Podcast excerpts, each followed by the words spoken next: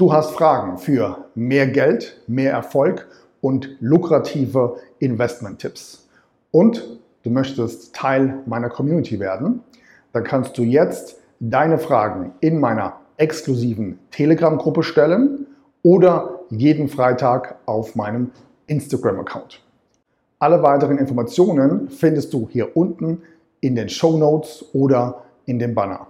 Und jetzt schlage ich vor, starten wir mit dem heutigen Fragenhagel.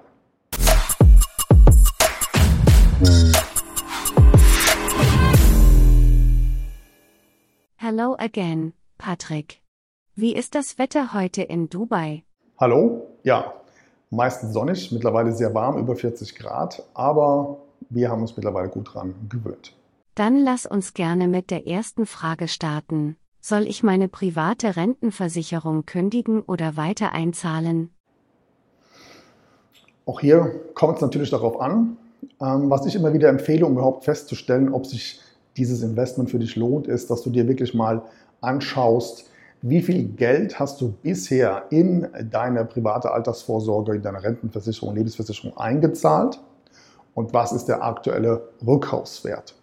Und hier werden die meisten wahrscheinlich schon feststellen, dass du aus finanzmathematischer Sicht in den ersten zehn Jahren überhaupt gar keinen Gewinn erzielen kannst. Und selbst wenn du einen Gewinn hast, dann solltest du in dieser Phase auf jeden Fall mal die 7 bis 8 Prozent Inflation runterrechnen. Und ich würde mal sagen, ja, alleine an dieser Rechnung scheitern 99 Prozent aller solcher Verträge. Das heißt, das ist meistens nichts anderes als pure Geldvernichtung. Und mein Tipp wäre, hier einfach mal nachzurechnen, um dann für dich eine Entscheidung zu treffen. Was hast du als Kind gehasst? Was habe ich als Kind gehasst? Ähm, ich kann mich daran erinnern, dass ich samstags immer bei unserem Haus ähm, vorne ähm, den Gehweg fegen musste. Und das war so eine pure Disziplinarbeit. Das heißt, bevor ich mich mit meinen Kumpels treffen durfte, ähm, hatte ich eben diese eine Aufgabe, und die lautete eben samstags immer diesen Gehweg vor dem Haus zu fegen. Und das wurde natürlich auch dementsprechend kontrolliert. Damals habe ich es wirklich gehasst und äh, hatte auch gar keine Lust, äh, immer diese Aufgaben zu erledigen. Ähm, habe das auch gar nicht so verstanden, was Sinn und Zweck dahinter ist. Heute weiß ich das natürlich mehr. Und äh, das Learning damals war natürlich, dass du auch Arbeiten ähm, erledigen musst, auf die du keinen Bock hast. Und zwar im Idealfall eben konsequent und immer wieder. Welchen Promi würdest du persönlich gerne kennenlernen? Ja, auf jeden Fall äh, Dwayne Johnson. Dwayne Johnson ist so mein eigener persönlicher, ja, nennen wir es mal Hero. Ähm, ich habe Bücher von ihm gelesen und ähm, habe ihn natürlich auch auf Social Media abonniert. Und ja, wenn ich, wenn ich irgendwie mal Motivation brauche, wenn es mir nicht so gut geht, dann ähm, ja, gucke ich so ein bisschen in meiner Bibliothek nach an Zitaten und an Videos und danach geht es mir wieder besser. Und was ich an ihm so cool finde, ist, dass er aufgrund seiner, ja, trotz überdurchschnittlich hohen Karriere, ähm, zumindest von dem, was man so von ihm sieht, sehr charismatisch ist, sehr locker, sehr sympathisch, ähm, Familienmensch. Und das finde ich halt einfach mega cool. Bitcoin oder Aktien?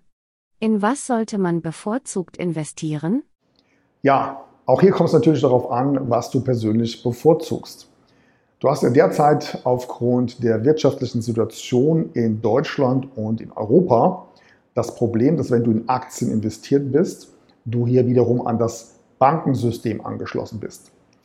Während du beispielsweise im Kryptobereich eben dezentral investieren kannst und dieses dezentrale Investment eben beispielsweise sanktionsfrei ist und auch völlig frei von politischem Einfluss. Und unabhängig dessen hast du im Kryptobereich natürlich nochmal ganz andere Renditechancen und es gibt beispielsweise ein System, bei dem du zusätzlich zu deiner Kryptowährung nochmal Bonusrenditen generieren kannst von ungefähr 30 Prozent, vollautomatisch, auch nochmal bei fallenden Kursen. Und das ist beispielsweise eben ein Konstrukt, was es im Aktienbereich eben nicht gibt.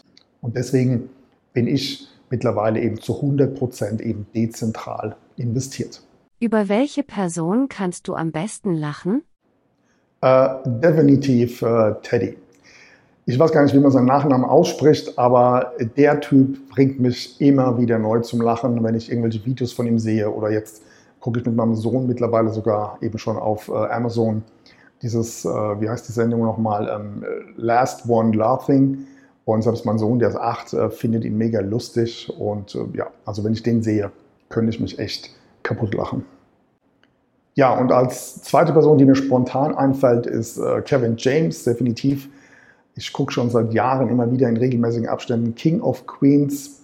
Ähm, und ja, ich finde ihn auch, wie gesagt, äh, in dieser Rolle als Dark Heffernan mega witzig, mega lustig und schaue mir das immer wieder gerne an, wenn ich Zeit habe, auch wenn die äh, Serie mittlerweile schon mehrere Jahre alt ist. Was war zum Zeitpunkt dieser Aufnahme der letzte Kinofilm, den du dir angeschaut hast? Der letzte Kinofilm, den ich mir angeschaut habe, äh, mit meiner Frau, mit meiner Tochter, war ähm, die Biografie, die Verfilmung von Elvis Presley.